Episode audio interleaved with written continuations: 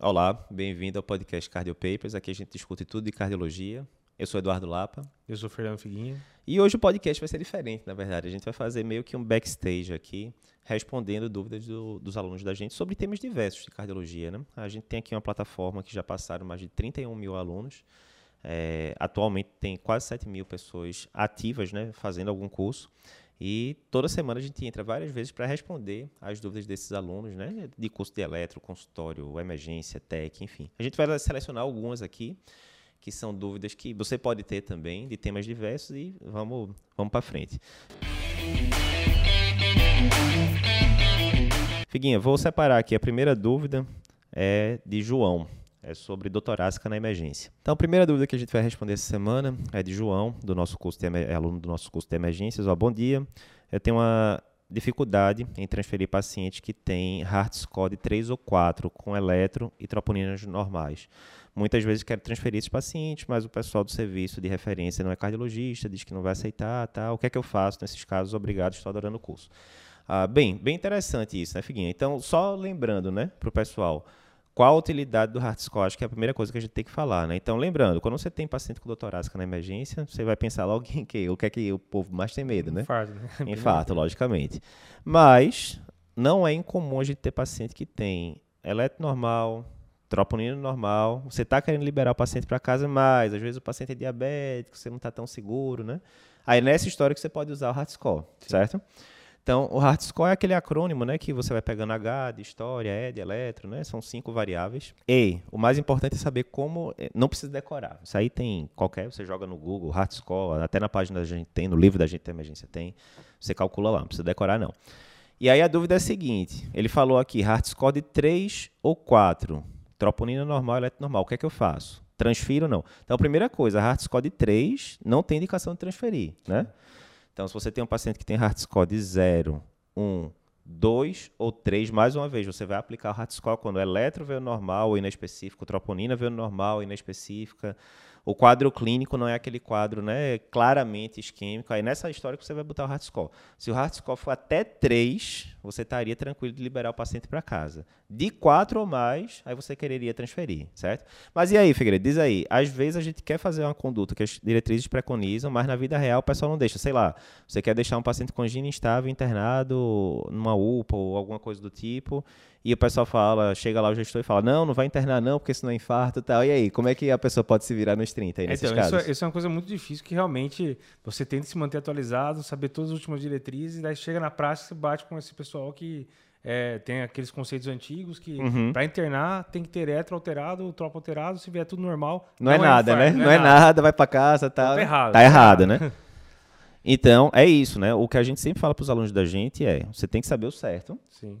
E uma vez você sabendo certo, você vai ver como aplicar aquilo na prática. Exemplo. Esse exemplo da angina estável, digamos, né? Você está achando fortemente que é uma síndrome coronariana aguda, heart score de 4, de 5, quer que seja. Não, eu acho que é uma angina estável, eu quero investigar no hospital. E aí todo mundo chega e fala, não, vai dar alta para esse paciente e tal. Você fala, olha, eu no prontuário eu vou escrever desse jeito. Sim. Se você quiser dar alta, beleza, mas eu vou estar respaldado, né? E lembrar sempre de registrar muito bem o prontuário, porque Isso. tem muito caso dá problema, daí vai ver o prontuário não tem nada escrito. Exatamente. Não nenhuma. Exatamente. Você sabe a conduta certa, registra certinho. A minha conduta seria internação, porque tem um high score de 4, tem um paciente Isso. que precisa de investigação. Exatamente. Então, é... Exatamente. Se o próximo plantonista quiser liberar para casa, Está no direito dele, ele vai assumir as consequências. Mas você segue o que a gente está tá ensinando nos cursos, né? Que é o que está mais atualizado. Ah, lembrando também que a gente falou outra dica que a gente diz às vezes é o seguinte, né? Às vezes o pessoal fala, olha, mas eu estou no lugar, sei lá, aula de supra, né? Eu estou num lugar que não tem nem angioplastia, nem trombolítico e demora muito tempo para transferir e tal. Aí eu sempre brinco, olha, você tem que ver se você deveria estar tá dando plantão nesse é, lugar. Primeiro passo, é isso? Né? Porque você está expondo seu CRM, no caso. Você está num lugar que não tem condições mínimas, nem um trombolíticozinho para streptokinase é, é baratinha, fala ali com o gestor tal. Não, o gestor disse que não vai comprar ponto final. E você está recebendo toda semana supra. No, ou seja, vai dar ruim, né? Vai dar Sim. ruim. Você está no lugar que não lhe dá a mínima condição de trabalho, né? Considere procurar um lugar com melhores condições. Né? Então, fica a dica. Respondido, João. Bom, discutindo mais uma dúvida então aqui dos nossos alunos, agora uma dúvida do curso de consultório do José Carlos. Ele pergunta para a gente em relação à anticoagulação. Manda. Então, é, a necessidade de realizar dose de ataque de 15 miligramas duas vezes por dia, utilizando rivaroxabana, para um cenário diferente de TEP? No curso a gente comenta que para TEP a gente vai utilizar 15 miligramas duas vezes por dia, uhum. por 21 dias, depois deixa 20 uma vez por dia. Certo. Mas ele está perguntando aqui no cenário da FA. FA, a gente pode iniciar com 20 direto uma vez por dia, ou a gente tem que fazer essa dose de ataque igual para TEP? Boa dúvida. Então, na verdade, é, é, um cenário diferente, a gente tem que usar como foi testado. Uhum. O, a Rivaroxabana foi testada no estudo Rocket e o esquema utilizado foi 20 miligramas uma vez por dia. E a dose era utilizada de cara, você não precisa da dose de ataque igual uhum. para TEP. Então, para FA, como que a gente vai fazer? A gente vai utilizar 20 miligramas uma vez por dia para todos os pacientes, sem dose de ataque, de cara.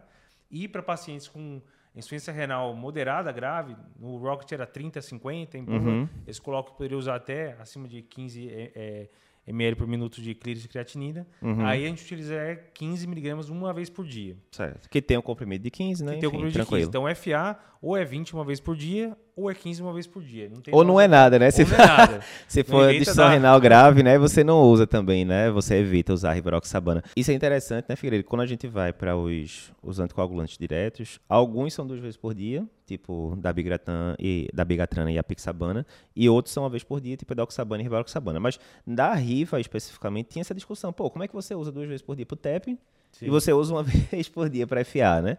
E provavelmente foi a opção da indústria mesmo, né? Exatamente. Deixar uma vez por dia por causa da questão da comodidade posológica, né? Sim, sim. Essa parte toda. Então, acho que a primeira coisa é isso. Segunda coisa que o pessoal pergunta às vezes, Figueiredo, quando a gente vai usar boa e velha farina, né? Digamos, o paciente chegou com AVC, alguma coisa do tipo e tal.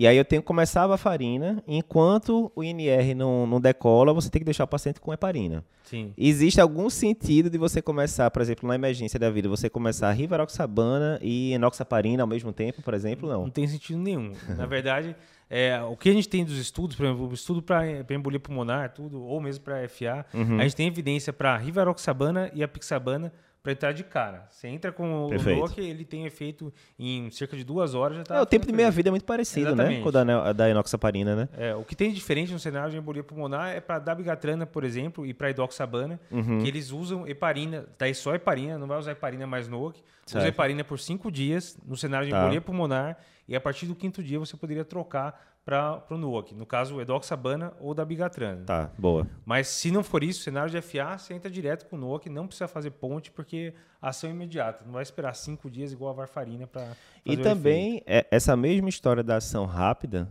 obviamente, a coisa que começa a agir rápido, some rápido também, né? Sim. né? Então, vai na, no outro raciocínio que é, eu tenho que usar ponto com heparina para operar um paciente que está anticoagulado e vou suspender a anticoagulação com DOAC, não, não precisa. Não tem menor sentido. É exatamente. a mesma história, né? Porque quando existe isso com varfarina também, né? A terapia ponte, você suspendeu.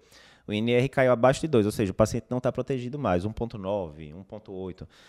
E ele só vai poder ser operado quando o INR estiver abaixo de 1,5. Sim. Ou seja, vai ter um intervalo ali que ele vai estar tá desprotegido. Então, se for uma prótese mecânica, o paciente está usando varfarina, você vai usar a heparina. Mas obviamente, prótese mecânica a gente não vai usar DOC, mas ele pode estar usando DOC por outro motivo. Sim. E aí, geralmente, você vai parar, geralmente, né? 24, 48 horas antes da cirurgia e não precisa de ponte com heparina. Tá aí a resposta para José Carlos. Se for entrar com rivaroxabana no FA, 20 miligramas a dose usual de cara e pronto. Próxima dúvida aqui dos alunos da gente, Figueiredo, é Karen, perguntando do curso de eletro, né? Da, tá na formação completa de eletro. É, o paciente, se um paciente tem bloqueio de ramo esquerdo, e ele tem desvio de eixo para a esquerda, eu posso assumir que ele tem um bloqueio divisional entre o superior esquerdo, um BDASE? Essa é a dúvida principal. Tem até alguns outros detalhes, mas essa é a dúvida principal. Isso aqui é interessante, viu, Ferido?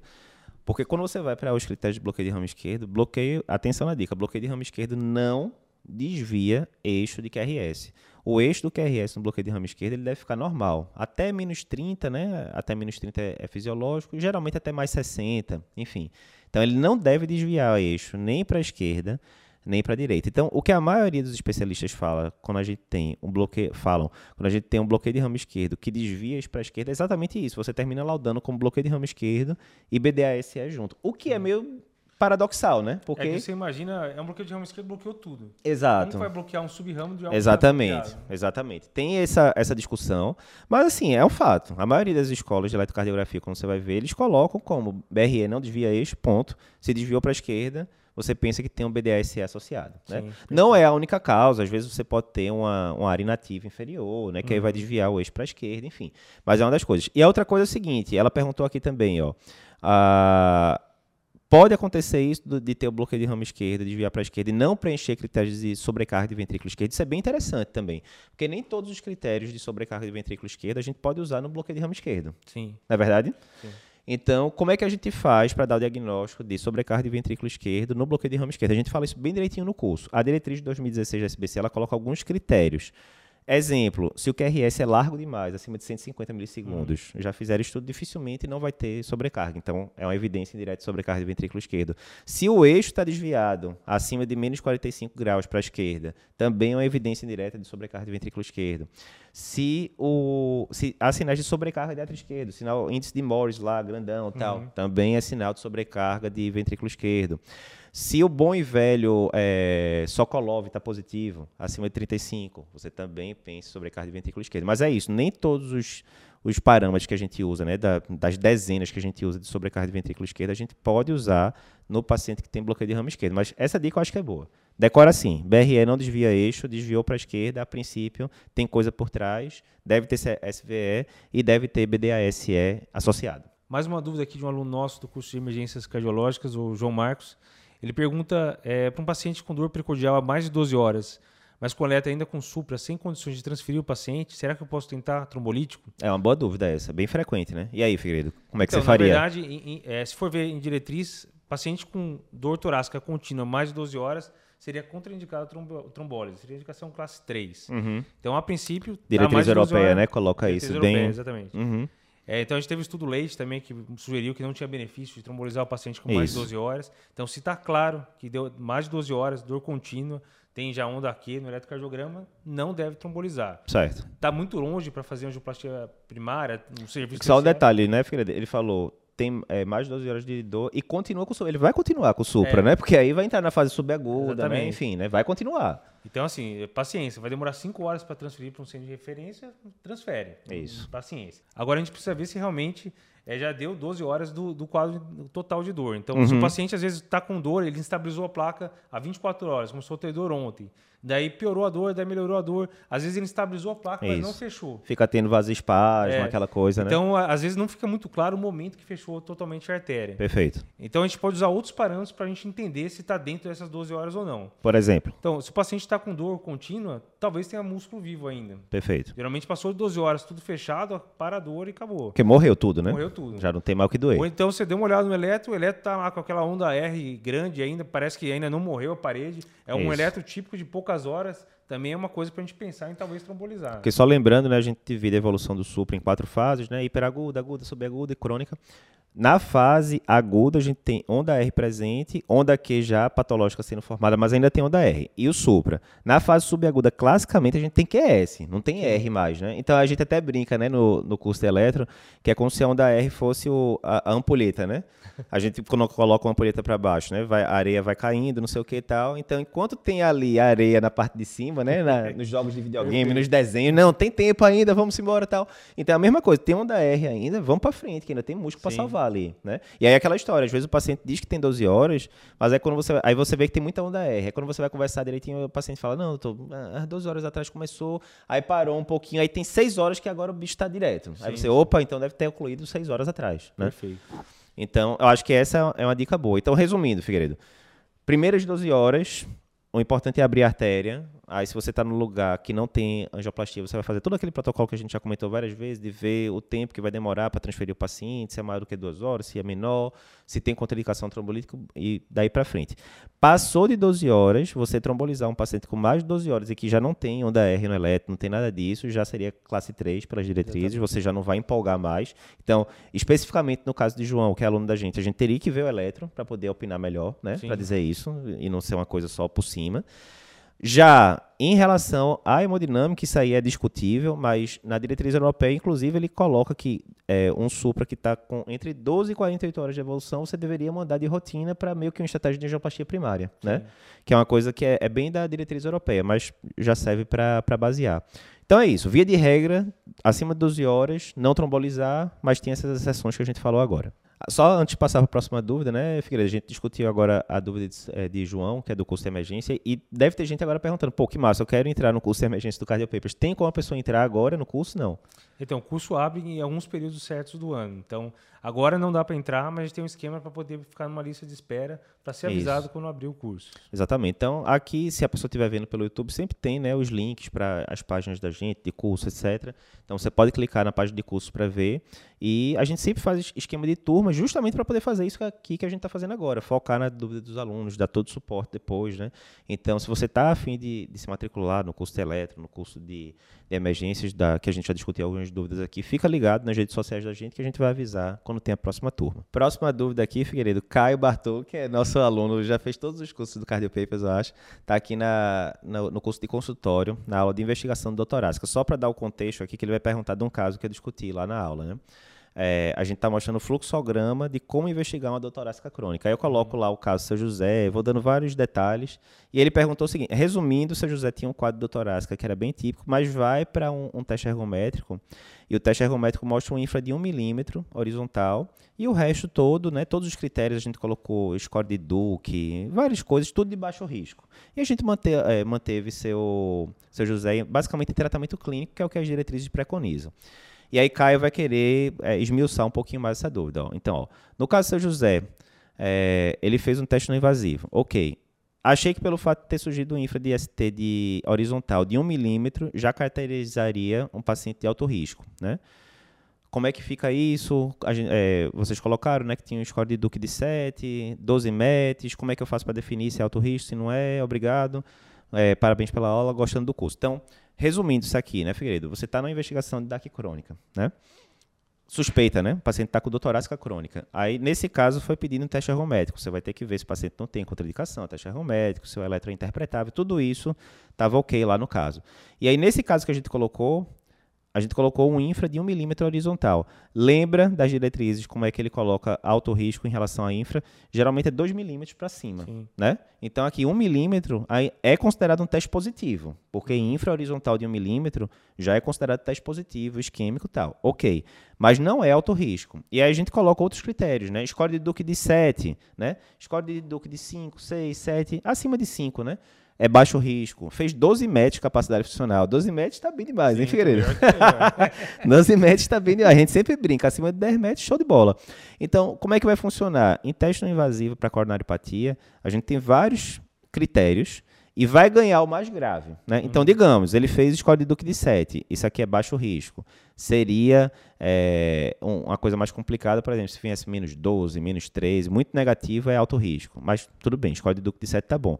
Fez boa capacidade funcional, baixo risco. Mas, digamos que ele tivesse feito um infra de 3 milímetros. Então, tudo, todo o resto deu de baixo risco, mas ele fez um infra claramente isquêmico de 3 milímetros, 2 milímetros ou mais, acabou. Ele vai ficar Sim. com alto risco. Né? É a mesma coisa de síndrome coronariana aguda, né? A gente usa aqueles scores todos, Grace, time, não sei o que. Não, não. Às vezes você calculou o time do paciente de risco baixo, você calculou uh, o Brown de risco moderado, aí você calcula o Grace e vem alto risco. Ganha Sim, o pior, pior né? Ganha o pior. Então, nesse caso, é isso. Infra de 1 milímetro não caracteriza alto risco. Score de Duke de 7 não caracteriza alto risco. É, capacidade funcional de 12 metros não caracteriza alto risco. Então, todos padrões aqui de risco baixo. E por ser risco baixo, a gente pode sim manter o paciente pelas diretrizes atuais em tratamento clínico sem indicar cateterismo. Né? Então, dúvida bem relevante, coisa do dia a dia do consultório que às vezes o pessoal escorrega. Então, vamos discutir aqui mais uma dúvida. Agora, uma dúvida do pessoal que está fazendo o curso do TEC. Ele estava fazendo umas questões aí de insuficiência cardíaca, surgiu essa dúvida e mandou... Marcelo mandando pergunta é, aí, diz aí. O Marcelo perguntou, é, estou com uma dúvida em relação ao fluxograma de C. Para pacientes afrodescendentes declarados com fração de ação menor que 35%, eu vou substituir o IECA por sacubitril valsartana ou vai associar a hidralazina nitrato ao IECA? Qual que seria a melhor opção? Isso aí a gente já vai responder seguindo a diretriz nova, né, Figueiredo, é, 2021, né? Diz aí. Então, seguindo a diretriz nova, o que a gente tem?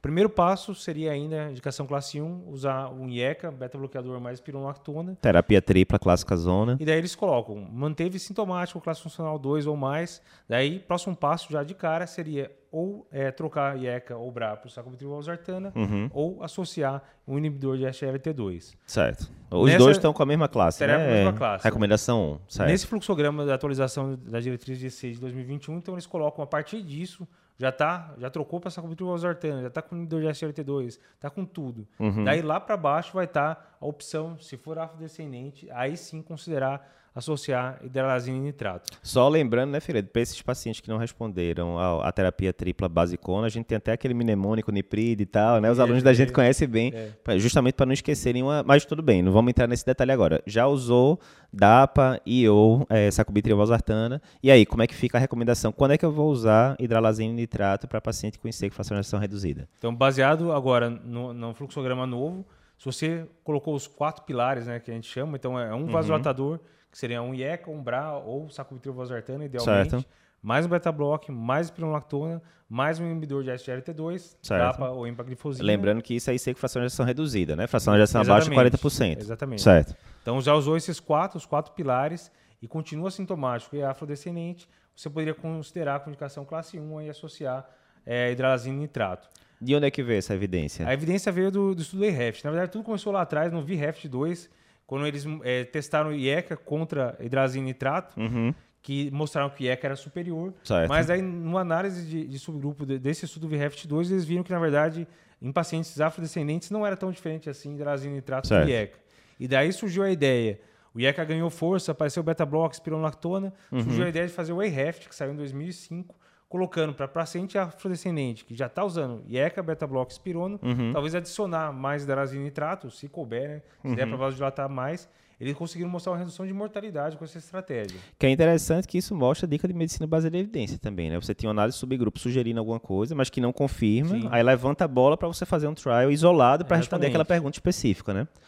Beleza, então se for afrodescendente, né? E aí a, a diretriz coloca afrodescendente autodeclarado, né? Enfim, mas é, seria classe 1, e se não for afrodescendente, ainda pode usar, não? Então, a, a- a atualização não comenta nada, a diretriz de 2018 colocava como indicação 2A. Certo. Então, independente da raça, considerar 2A, associar hidralazina e nitrato. E na prática, eu já tive alguns pacientes que eu utilizei. E realmente, quando você acha que dá para vasodilatar mais, você está com o resto tudo otimizado, Aham. pode ter benefício. Sim. Perfeito, mas a grande evidência então seria para pacientes afrodescendentes baseados no EREFT, isso lembrando, a gente está falando de sequestração de injeção, né, abaixo de 40%, para ICFEP, etc, aí já é outro cenário, a gente já tem muito menos opção. Então, fica a dica. É, Figueiredo, vê, dúvida aqui do, de um aluno da gente do curso de eletro, Rubens, é, ele mandou aqui a pergunta na aula de como diagnosticar infarto VD e infarto posterior. A dúvida é o seguinte, olá, tudo bem? Se eu for fazer ECG com as derivações V7, V8, V9, né? Eu devo colocar o paciente decúbito ventral? Então, só lembrando, né? Como é que você coloca essas derivações, que é uma dúvida frequente. Às vezes o pessoal diz, não, o meu aparelho não tem V7, V8 e V9. Nenhum aparelho tem. O que você vai ter que fazer é, você vai ter que pegar derivações comuns, exemplo, V4, V5 e V6, e colocar elas em posições novas, né? Que seria o quê? Você pegando aqui no quinto espaço intercostal, aí seria V7 na linha axilar posterior, ah, o V8 abaixo do ângulo da escápula e o V9 ali para vertebral, né? Isso em dorso, né? Tem que colocar o paciente decúbito ventral? Não. Se for aqueles, ah, aqueles eletrodos, né, que são fininhos, né, pequenininhos, que você coloca e conecta ali o cabo do elétron, você pode deixar o paciente até em decúbito dorsal mesmo, que não vai incomodar muito. Agora, se for aquelas peiras bem grandonas, né, Figueiredo, de metal, antigo, Aí não tem tem nem como, né? olhadinha. Não tem nem como o paciente ficar em decúbito dorsal nesses casos, né? Então pode ser decúbito lateral, pode ser decúbito ventral, mas vai depender muito do, da- do posicionamento, da- do tipo de peira que você está colocando ali, de eletrodo que você está colocando no paciente. O importante é lembrar, né? Por, por que, que ele está perguntando V7, V8, V9? Justamente porque nessa aula a gente fala sobre infarto VD e infarto posterior. Então, quando é que eu devo lembrar isso? Eu peguei um paciente com infarto inferior, geralmente, certo? Infarto inferior, 85% dos casos, a causa é a oclusão da coronária direita.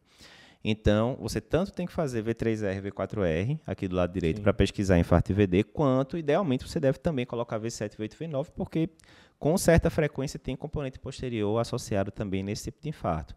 Então é isso. Aparelho, nenhum aparelho vai lhe dar os cabos para V7, V8, V9, assim como não vai botar para V3 e V4 também. Então Sim. você tem que saber como é que posiciona. A gente tem texto no site explicando isso, no livro da gente também tem. É, tem vídeo da gente no YouTube explicando tudo direitinho. Então, se alguém quiser aprofundar mais aí, é só buscar essas referências. Tendo aqui mais uma dúvida do curso de consultório da nossa aluna Anaísa. É, a gente estava discutindo em relação ao tratamento de insuficiência cardíaca e ela perguntou qual seria a dose utilizada de inibidores de SGLT2 para pacientes com insuficiência cardíaca. Sem diabetes, né? Sem diabetes, né? exatamente. E para diabetes, a gente sabe que a gente tem a opção de dapaglifosina de 10 e para empaglifosina, a gente tem as opções de 10 ou 25 miligramas. Uhum. Então, é realmente uma dúvida pertinente, né? Que dose que a gente vai utilizar quando a gente está falando de um paciente que não tem diabetes e a gente está utilizando com o objetivo de tratar a IC. Uhum. Então daí a gente tem que ver o que, que saiu nos estudos, né? Uhum. Então, primeiro, o, o, grande estudo, o DAPA Heart Failure, que testou dapaglifosina, seria a mesma dose para paciente diabético, seria 10 miligramas uma vez por dia. Certo. E a EMPA, né? A empaglifosina, eu vejo a maioria das, do pessoal utilizar 25 para paciente diabético, mas a dose que foi testada nos estudos com a empaglifosina que foi o Emperor Reduced e agora o Emperor Preserved, uhum. foi empaglifosina de 10 miligramas uma vez por dia.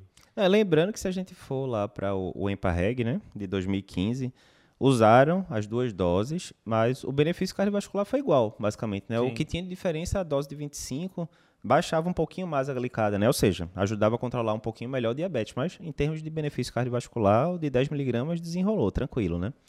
E daí o foco para os estudos novos, né, para o Emperor Reduce e o Emperor Preserved, foi utilizar a dose de 10 miligramas. Então, a princípio, a gente está pensando em IC sem diabetes, é 10 dos dois. 10 de DAPA e 10 de EMPA. Tranquilo. Exatamente. E que são as duas que têm mais evidência. A gente até teve o, o TIF, né, que foi com canagliflozina, na IC e tal, mas é, é estudo muito pequeno, ainda não tem a evidência que a gente tem para DAPA e EMPA. Então, resumindo, para saber de glifosina na IC, lembra de, por enquanto, né? Enquanto a gente está gravando esse vídeo, final de 2021, lembra de DAPA, lembra de EMPA, ambos 10 miligramas por dia.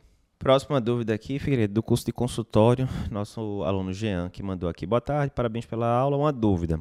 Paciente assintomático, com cintilografia do miocárdio alterada. Posso pedir angiotomo para descartar lesão de tronco, por exemplo, seguir tratamento clínico ou tenho que mandar para cá? Essa aqui é uma dúvida interessante. Então, primeira coisa, né? Por que, que fez sentido no paciente assintomático, né? Essa seria a primeira dúvida, né? Porque normalmente não vai ter indicação. Mas tudo bem, não vamos entrar nesse, nesse mérito. Eu fiz algum exame não invasivo, teste ergométrico, cintilo, ecoestresse, ele deu alterado, tenho que mandar para a CAT? Primeira coisa, não, né? O que é que as diretrizes já antigas, de 2014 da SBC, falam? Você vai mandar para a CAT quando o paciente tem, por exemplo, no caso de um, de um exame não invasivo, achados de alto risco. Sim. O que é alto risco? Tem um bocado, né? Isquemia acima de 10% na cintilo, infra-DCT 2 milímetros ou mais no teste ergométrico, é, dor limitante no teste ergométrico, muitas vezes acompanhada por é, queda de pressão. Enfim, tem várias, vários uhum. critérios, né? Então, se for alto risco, a tendência é de mandar. Se for risco baixo, tendência de não mandar, moderada, tendência também de deixar em conservador. Essa era a abordagem tradicional. Beleza, mas a gente teve o trial ischemia, né? Sim. Que fazia o quê? Botava só o paciente com é, achados de alto risco na, em exames não invasivos, e era alto risco mesmo. E ele dividia, né? Um grupo ia para CAT direto e revascularização, outro grupo ia para tratamento conservador. E aí é daí que vem a pergunta dele, né? Porque no isquemia todo mundo fazia angiotomo antes, Todo mundo não, mas a grande maioria dos pacientes faziam angiotomo justamente para descartar a lesão de tronco. Porque se tivesse lesão de tronco, aí não tem como, né? Lesão de tronco, isquemia, aí é CAT e revascularização.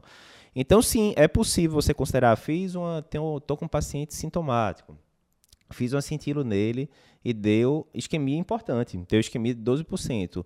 À luz do isquemia, eu poderia simplesmente pedir um angiotomo para ele. A angiotomo descartou lesão de tronco. Eu posso simplesmente é, mantê-lo clinicamente o que o esquema, mais uma vez, a gente está gravando esse vídeo aqui finalzinho, pode mudar, é, né? Pode mudar, a gente está gravando finalzinho de 2021. A análise que a gente tem do esquema até agora, que é a primeira de 3,4 anos de segmento, deu no mesmo.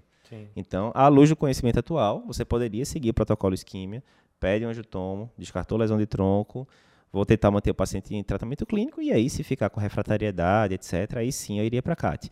Então, aqui eu acho que a gente englobou, né, Figueiredo? Tanto a visão tradicional das diretrizes mais antigas, quanto uma visão meio que pós-esquema, né? Eu acho que tá... Que talvez possa influenciar alguma coisa. Aí Exatamente. E aí, certamente o esquema vai ser é, incorporado em parte ou totalmente pelas diretrizes, a gente vai ter que esperar aí o futuro. Então, fica aí a dica, respondido, Jean. Outra dúvida aqui que a gente vai tirar, Figueiredo, hoje, curso de ECG, a nossa aluna Paula mandou essa dúvida aqui, ó é, a gente, é, na aula de USCG na síndrome coronariana aguda sem supra-DST. O que ela está perguntando é o seguinte: para supra-DST, a gente tem que ter um supra presente em duas ou mais derivações contíguas, né? Uhum.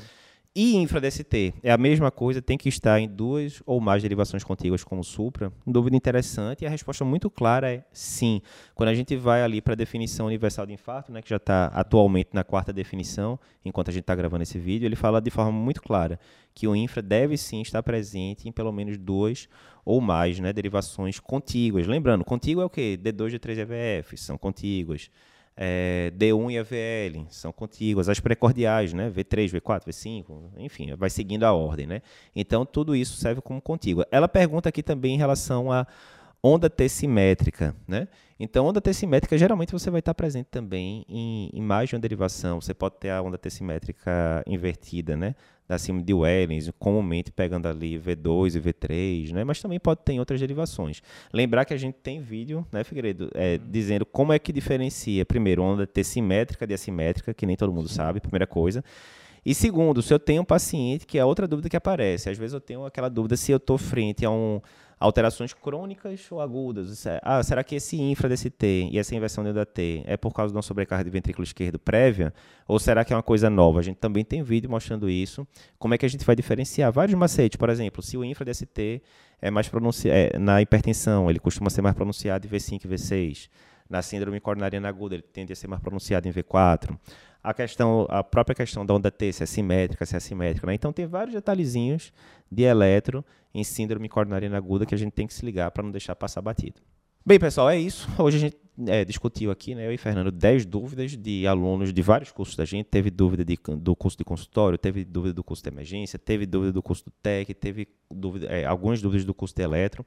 Então, digam aí pra gente se vocês gostaram, se você está vendo esse vídeo aí no YouTube, comenta aqui pra gente, gostou ou não gostou do formato, o que é que acha que a gente pode abordar mais, quais foram os temas que vocês gostaram mais aqui é, em relação a, ao que a gente abordou hoje. E se está escutando aí no podcast, não esqueça de colocar cinco estrelas pra gente, compartilha o episódio. Se está aqui no YouTube, se inscreve no nosso canal. Até a próxima.